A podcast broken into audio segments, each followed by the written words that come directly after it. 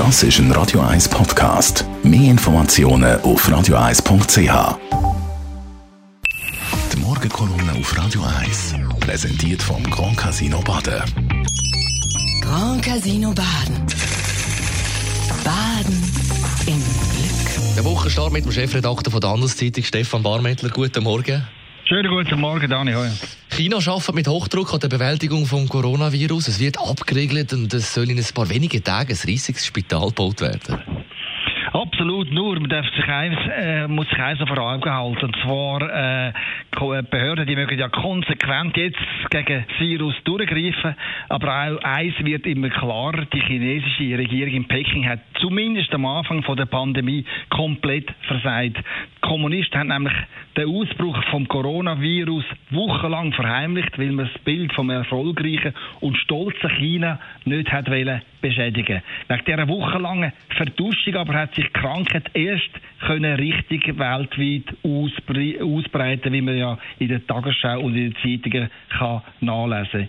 In Wuhan sind schon Mitte Dezember, also vor anderthalb Monaten, erste Meldungen von Ärzten über ein ansteckendes Virus aufgekommen. Die Warnungen haben sich dann im Internet rasch verbreitet, aber die Staatszensur hat Hinweise sofort wieder gelöscht und die Ärzte, die gewarnt haben, sind von der Polizei bedroht worden.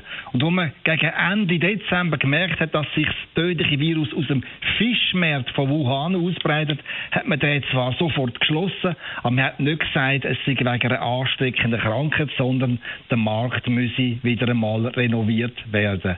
Aber das ist natürlich eine brandschwarze Lüge eine, eine, die natürlich überhaupt nicht geholfen hat, die Krankheit aus, äh, einzudämmen, sondern sie hat sich munter können weiter verbreiten. Erst am 20. Januar, also vor zwei Wochen, haben die Chinesen endlich, endlich Karten auf den Tisch gelegt und von einer Pandemie gewarnt. Lügen und Vertusch ist jetzt nicht mehr gegangen, weil schon viel zu viele Leute erkrankt oder gestorben sind. Die Regierung von Präsident Xi Jinping aber hat mit einer wochenlangen Verheimlichung das eigene Volk ja die ganze Welt hinters Licht geführt mit verheerenden Folgen, wie wir alle wissen. Der Fall Coronavirus erinnert mich übrigens schwer an das Reaktorunglück von Tschernobyl. Dort hat Moskau tagelang gelogen, bis die radioaktive Verstrahlung nicht mehr zu lügen war. Und beide Fälle, Coronavirus und Tschernobyl, zeigen einmal mehr, Kommunisten und Diktatoren kann man kein Wort glauben. Sie verdrehen die Wahrheit und bestrafen die, die die Wahrheit offen aussprechen wollen. Das ist in China schon unter Mao so gewesen und geht leider unter der aktuellen Regierung munter weiter.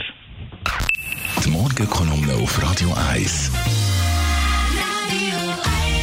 Meinung vom Chefredakteur von der Handelszeitung Stefan Barmettler. Jederzeit zum Nachlesen als Podcast auf radio1.ch.